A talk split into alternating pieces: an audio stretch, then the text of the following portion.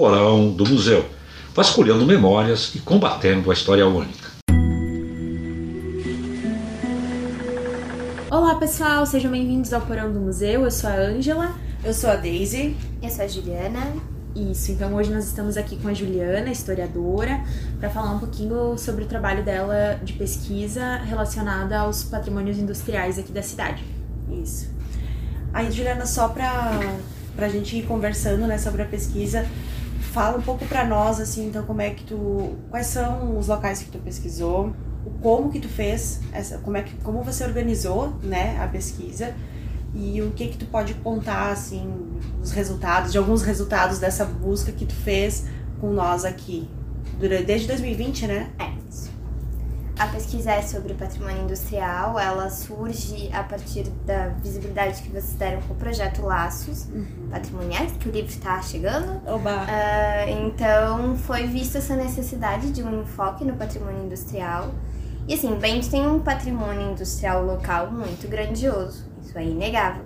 Então, houve o um enfoque em duas empresas, visto que vai ser falado nas, nas novas expografia e também nas mediações, que seria a Barzensky Componente de Móveis SA e a CIA Industrial Scala. Então, essas duas empresas elas são bem significativas dentro dos seus ramos, tanto de gaitas, acordeões ou sanfonas, enfim, quanto de móveis. Uh, como eu fiz a divisão dessa pesquisa, primeiro acho que eu tive que adentrar muito sobre patrimônio industrial. Eu tinha uma leitura muito superficial a partir de uma cadeira com a Eliana Hella na UX. Então não era um assunto que eu tinha muito aprofundamento. Sim. Então precisei. O meu primeiro momento foi esse. Em seguida foi começar a assim, muito uh, superficialmente entender essas empresas. Então, quem, aquelas perguntas básicas, quem eram os donos, quando foi aberta, uh, e assim eu fui indo, depois eu fui procurando nos acervos, tanto aqui do Museu do Imigrante, quanto do Arquivo Histórico, biblioteca. E aí eu fui aprofundando o histórico dessas empresas e suas questões fazendo só uma, um comentário, né? Então, a Juliana, ela tá com nós aqui no museu desde 2020 e ela é estagiária do museu e durante esse período ela se formou em História, né? Ela é estudante, ela estudou, no caso, na Universidade de Caxias do Sul, se formou em História e tá aqui com nós. E, e é toda a pesquisa, então, Juliana, a gente pode pensar, assim, que surgiu de um vazio historiográfico, né? A gente tem... Uh, alguns, digamos assim, alguns tópicos, né, que são mais abordados dentro da, dentro da própria história do museu e da história da cidade, né. A gente tem lá, então, a Sala das Gaitas e a gente tem muita história da Todeschini. E aí, então, surgiu, poxa, e as outras empresas, né? Quem eram, então, ah, como é que se constituíam, ah, enfim, a cidade naquele período ali, década de 70, tinha outras empresas que, né, que formavam junto com a Todeschini, né, essa, digamos, essa uma potência, né, uma potência no ramo de fabricação de instrumentos musicais ou mesmo depois de móveis, né, e isso serviu para a gente tentar compreender melhor essa mudança, né, histórica da cidade. E aí então é bem interessante que ela traz uh, não só a história da empresa, né, mas ela também traz também aspectos da história dos trabalhadores, né, de como isso também trouxe, uh, de como isso faz parte da história da cidade, porque uh, faz parte, porque as pessoas, muitas pessoas fizeram parte dessas empresas, né? Então, aí como tu estava dizendo, tu pesquisou em vários acervos e eu não sei se tu chegou a conversar com alguém, eu não lembro, se isso tinha no projeto e não foi possível fazer entrevistas orais, não sei se tu che chegou a fazer, não, não lembro. É, eu acabei, por causa da pandemia e como muitos dos esses funcionários são já mais de idade, uhum. é interessante quando tu fala, né, da, eles são essa, eles são essas empresas. É. Eles, eles faziam a empresa funcionar e eles têm toda essa questão de se sentirem parte da história de Bento, mas não só quem trabalha, mas quem mora perto, pois quem mora perto da Tudeskine viu o incêndio, uhum. quem mora perto da quem morava perto da Barzensky viu a demolição em 2001 do prédio. É recente, então tu né? tem isso, esse conceito de mesmo quem mora ali também se sente pertencente a essa história das empresas. Aonde ali? E a- Desculpa. A Barzensky, ela fica onde hoje é o de... ficava onde hoje é o Desco. Que fica no do bairro. Ai, eu não lembro a, a Eles são rua. muito próximo da, da, onde eu, da onde eu moro, né? E Qual é o bairro mesmo? É o Botafogo, o Botafogo Cidade Alta ali nesse entorno. E, e eu acho interessante porque, como a, a Ju comentou, é, a demolição foi em 2001, certo? Eu nasci em 98, sabe? Eu não vi isso. Uhum. Mas eu falei a vida inteira que eu morava atrás da antiga Barzensky. Então, tipo, as É empresas, meio, mesmo que como, depois que elas não estão mais aí, elas continuam sendo uma grande referência, né? Ah, onde fica tal coisa? Perto da Rinaldi, Uhum. perto da Madesa, sabe? Perto A das antiga não sei o a quê, antiga não é sei o muito que. isso. Essas, esses locais onde as pessoas estão pra trabalhar, Uhum. eles tornam também uma referência do, do ponto, né? Da E cidade. é, uma- é uma coisa né? muito particular daqui, né? A gente não se localiza por ruas, a gente se localiza Ponto. por pontos da cidade. Falou do Botafogo, ah, hoje a gente tem o Distrito Industrial em Bento, então Uhum. não é este enfoque na indústria, mas o Botafogo foi um, acho que digamos assim, o primeiro distrito industrial, porque a gente tinha a Aurora, a gente tinha a Escala, a Escala ficava nos pavilhões onde hoje se localiza a Comab, Uhum. se não me falha a memória é na rua 3 de outubro. No, cidade da, no bairro Isso, Cidade Alta, ali, né? Por ali. Então, aí tu tinha a Barzensky mais pra cima, tu tinha a Todeschini também ali pelas proximidades. Os pavilhões da Todeschini de Gaitas, eles não existem mais como pavilhão de indústria, Uhum. mas ele é o mercado via atacadista, que é na frente do da Maria Fumaça.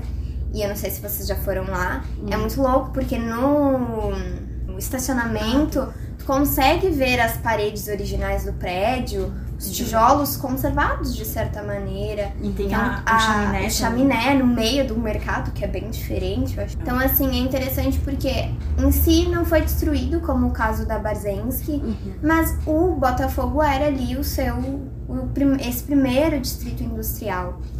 Em relação às entrevistas, infelizmente eu não consegui realizar elas, eu acho que eu realizei duas entrevistas somente.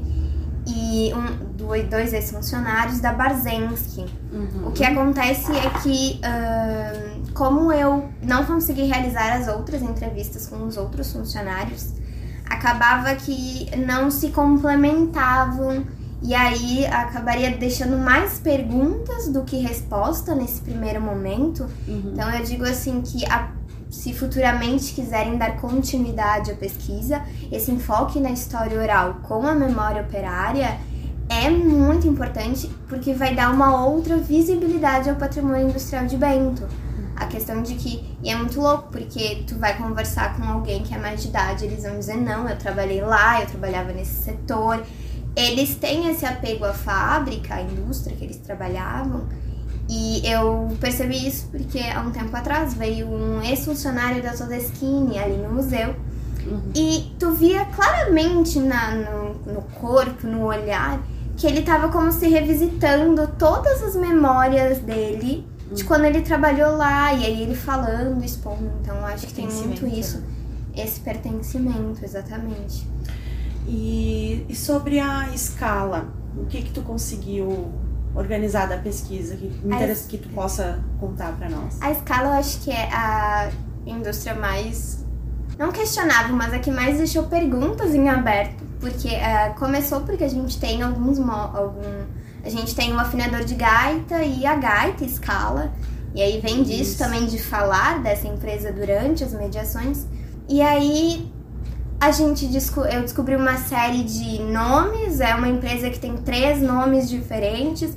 Até o- eu sei que houve sim uma mudança. No primeiro momento, ela é a Sociedade de Acordeões Scala, lá em 1948, quando ela é formada pelo Vitório Gava como empresa Uhum. grande, porque antes era uma oficina. Sim. E eu acho que um adendo é que tem muito isso. A maioria das grandes indústrias de hoje, elas vão começar como uma oficina familiar, uma oficina entre amigos, entre genro e sogro, e assim vai. Ah, então, tu tem uma empresa que surge como uma oficina, que daí vai ser a Sociedade de Acordeões.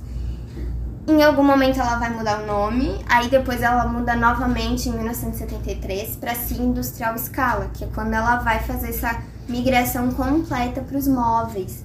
E eu acho que é eu penso assim: a grande relação entre a sala das gaitas e toda essa pesquisa é que a sala das gaitas ela tá diretamente ligada com o setor moveleiro de Bento. Uhum. Então, explorar essa questão dos móveis, onde hoje a gente é o, o polo moveleiro por causa disso, Uhum. vem disso e também pensar ali no museu a gente tem uma série de acervos ah, ligados à marcenaria, então isso são os primórdios desse setor Uhum. e aí que se mistura com as gaitas, porque tu tem que ter esse conhecimento também.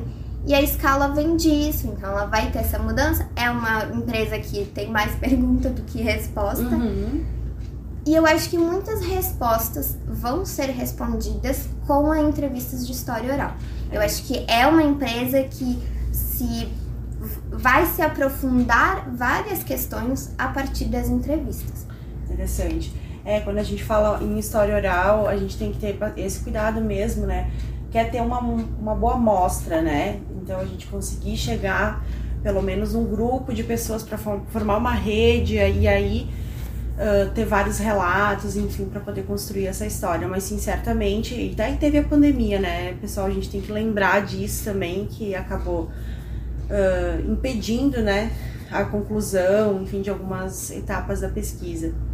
E aí, Juliana, eu queria perguntar para ti, ah, a gente pode falar em alguma medida da participação ah, ou da presença da cultura polonesa em algumas dessas empresas ou não?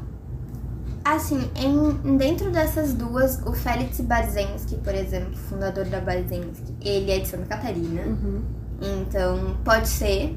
Eu não sei exatamente qual a nacionalidade, os antecedentes dele. Tá.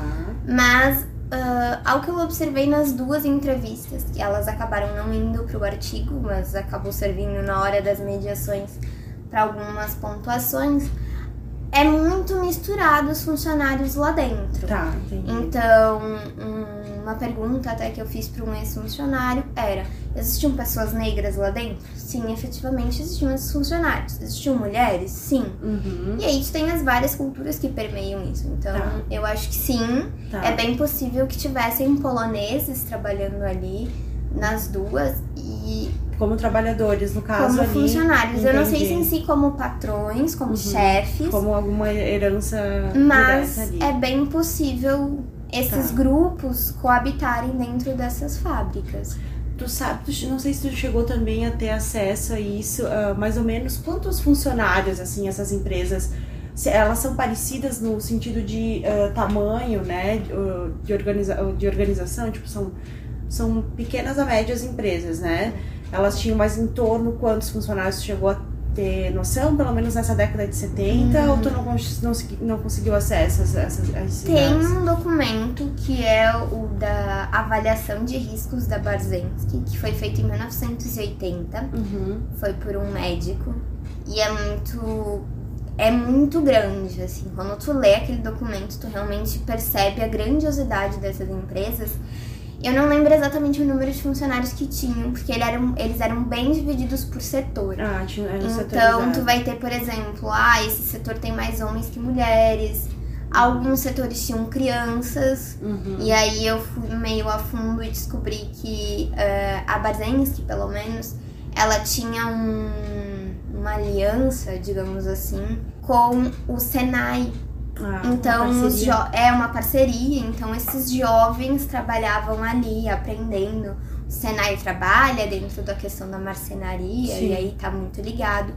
Mas não são empresas pequenas, Uhum. são empresas bem grandes, com bastante funcionários. Eu acho que dá pra dizer que devia ter uns 500 funcionários muito facilmente. Ah, Então, sim. gente, e eles é bem interessante porque é bem setorizado. Uhum. Então, tu tem, por exemplo, dentro da Barzensky, tu tem o setor de niquelagem e cromagem. Uhum. Aí tu tem um número X de funcionários dentro desse setor. E algo que eu percebi é que existia uma possibilidade de tu ir andando na linha de produção Uhum. e ir aprendendo, mas tu era daquele setor.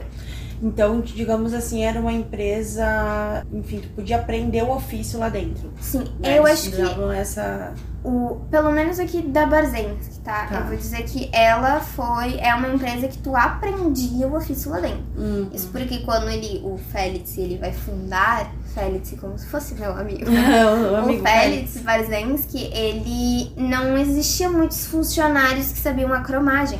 Até porque não é um negócio que todo mundo sabe. Cromar um. É. É uma prática bem complicada, bem difícil. Então, todos os funcionários dele vão precisar ser ensinados essa prática, essa técnica e depois a mistura disso com a questão dos móveis. Uhum. Então, ele vai, eu acho que profissionalizar os seus funcionários, isso sim. Uhum. A escala, a mesma coisa, porque o Vitório Gava, ele vai precisar de funcionários que saibam a montagem de gaitas, de escaleta. Uhum. E quando tu não sabe, tu tende a. E eu acho que isso é muito das fábricas mais de antigamente. Uhum. Quando tu não sabia, tu podia pegar o funcionário, ele ia aprendendo, tu ia ter um funcionário que ia trabalhar 20, 30 anos naquela empresa, É. porque ele sabia o ofício do começo ao fim. E é muito manufaturado, então eu acho que as duas empresas, e eu acho que a grande maioria, vou Uhum. botar aqui entre parênteses, porque eu Uhum. não posso afirmar, mas em grande maioria eu acho que tinha essa característica de profissionalizar o funcionário para tê-lo por, por um grande período, por um bom tempo. É, não adianta, né? Porque ah, é uma característica da, daquele período, né? Tu precisa ter a, a mão de obra para poder fazer o teu trabalho. E, e eu queria também saber se tu conseguiu ter acesso, por exemplo, também tem a ver muito com, a, com o contexto né, do período e tal. Mas essas pessoas, elas eram. ah, tinham carteira assinada, elas tinham direitos trabalhistas. Como é que era? Assim, não sei se chegou a ver algum documento ou não. É, Eu cheguei a dar uma olhada em, nesse, nessa avaliação de riscos Uhum. e lá tem a indicação da CLT. Tá. Eu não lembro exatamente qual folha da, da avaliação, mas tem a indicação de funcionários seguindo a CLT. Então, Uhum. possivelmente, ali nos anos 80, a gente, eh, anos 70, 80, a gente já tem a carteira de trabalho. Sim. Então, eu acho que a maioria dos funcionários deveria ter sim a carteira de trabalho. Deveria ter os que não tinham, sim, sim. os que talvez eram terciarizados, tinha isso também. Uhum. Ah, empresas terceirizadas que faziam, por exemplo, a limpeza, a questão do lixo, essas coisas, tinha também, mas eles Então tinham tinha. essa presença. Até por ter uma avaliação de risco, indica ter o controle dessas empresas, eu acho. É, e é bem interessante, então, é, e importante, né, a pesquisa que a Juliana fez aqui com nós, porque, como ela disse, tem diálogo com o projeto do Laços, a gente acabou olhando a cidade para vários lugares e locais da cidade, né, e a questão do patrimônio industrial, que daí seria bom se a nossa eh, arquiteta Cris estivesse presente também para poder falar como ela é importante na constituição de toda a cidade, né? E como ela vai embasar proteção histórica para vários locais, né? Então, eh, conhecer essa diversidade de empresas, conhecer essa dinâmica e troca entre os, ah, os moradores da cidade com, essa, com essas empresas é muito importante. E a gente, então, espera muito que a, que a pesquisa continue, né? Que a gente tenha uma continuidade dela e para que a gente possa aprofundar a questão dessas empresas e também de outros outros locais importantes ah, importantes e que tiveram presentes ali na, na formação histórica da cidade, né? E então, Juliana, não sei, quer, quer fazer algum comentário sobre a pesquisa? É como tu falou, eu acho que dá, tem duas ó, chances, duas oportunidades, duas vertentes ali para continuidade dessa pesquisa. Ou é continuar ela, claro que ela nunca se encerra, tu pode sempre tirar ah, bastante suco desta fruta, que são essas duas empresas.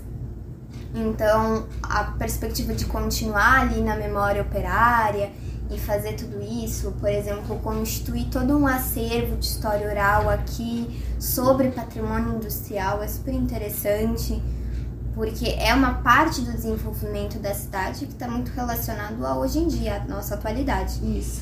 Uma outra, uma outra perspectiva seria focar em outras empresas. A gente tem setores como o da metalurgia ou dos transportes de carga, como por exemplo a Bertolini. Tu tem os de transporte de seres humanos, Uhum. no caso os ônibus, com Santo Antônio e Bem, são duas empresas super históricas na cidade.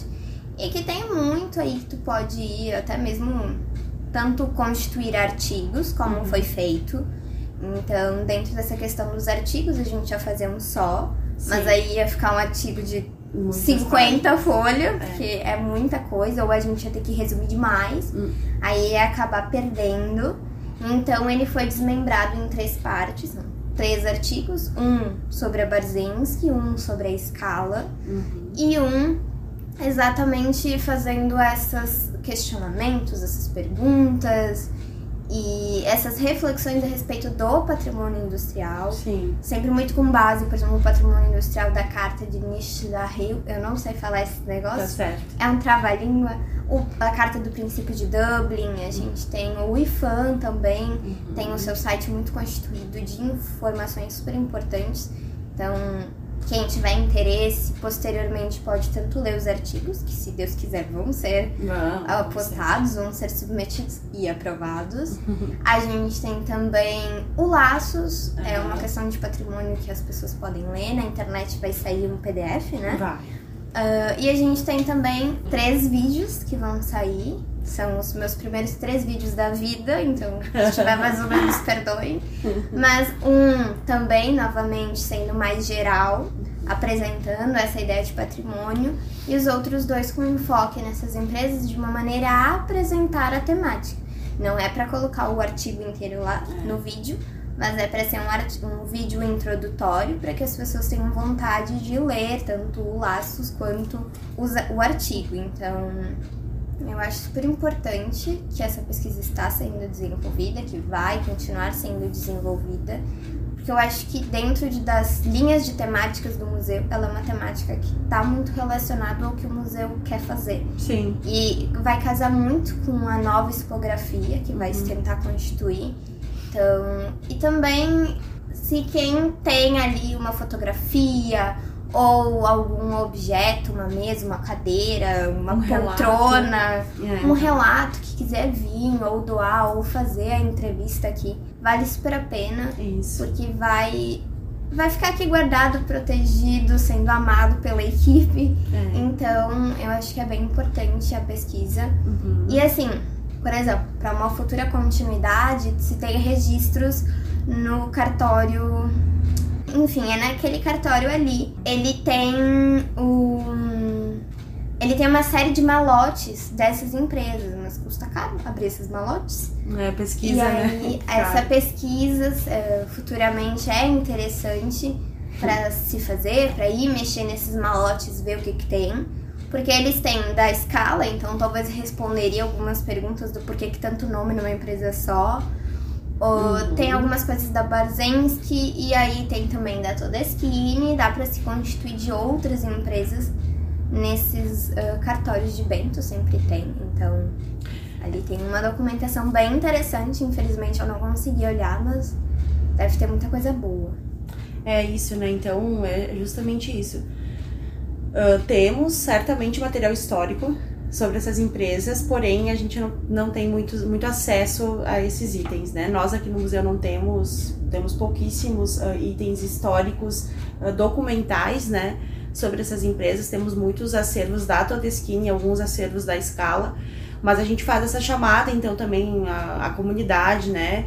Uh, tem algum documento relacionado a essas empresas, né? Tem a, um parente que trabalhou em alguma delas, tem a carteira de trabalho da pessoa. Se quiserem fazer a doação aqui para nós, o museu recebe, precisa muito desse selo. E em caso de documentos, fotografias e relatos, né? Uhum. Principalmente documentos e fotografias, a gente aceita a doação de cópias também, isso, né? é isso aí. Então, se você tem uma foto interessante, mas que não quer uh, se desfazer, se desfazer dela uh, entre em contato com a gente que a gente faz, a gente faz uma cópia em alta qualidade é. e continua com a foto e a gente também tem uma cópia dela para que para garantir que ela seja protegida. E uh, protegida e também preservada no sentido de dar acesso isso. à pesquisa. Porque a gente faz isso, né? A gente a gente organiza os documentos, guarda com o intuito de dar acesso às pessoas. Então, é uma forma das pessoas terem acesso. Não nem sempre, como a gente já falou em outros podcasts aqui, tudo que o museu recebe, nem, nem tudo, a maioria não fica expo, uh, presente né, na expografia do museu, mas fica acondicionado e guardado aqui na nossa reserva técnica. Então eu queria agradecer bastante a Juliana e desejar que as pesquisas continuem em outras áreas também, enfim, que esse, que esse desejo né, de fazer, fazer pesquisa histórica siga e agradecer bastante pela pesquisa também, uh, porque para o museu é bem importante. Eu queria agradecer a chance, porque me foi dada essa oportunidade de escrever, digamos assim, a minha, o meu primeiro artigo fora da faculdade. Uhum. E também, né, eu me senti muito responsável de e ao mesmo tempo muito realizada de, digamos assim, mexendo nas coisas e é. abrindo esse baú dessa história do patrimônio industrial de Bento, que querendo ou não, às vezes é pouco falado. Sim. Como uh, patrimônio, não como tipo, ah, quem foi essa indústria, o quão importante é para a economia, mas quanto estrutura patrimonial uhum. e essa uhum. importância histórica. Então eu acho que o museu está fazendo um trabalho maravilhoso. Então eu agradeço demais a equipe por me permitir escrever de coração. Agradeço e espero que fique do agrado os artigos, que fiquem bons, que as pessoas consumam esse conteúdo e também façam essa doação para a gente ir constituindo mais acervo e podendo aumentar as linhas, as áreas, digamos assim, de pesquisa. E venham pesquisadores, venham ao museu, é bom, aqui é legal de pesquisar, então. É isso aí, pessoal. Então é isso, pessoal. Uh, obrigada de novo, Ju. E até a próxima. Tchau. Até tchau. mais. Tchau, tchau.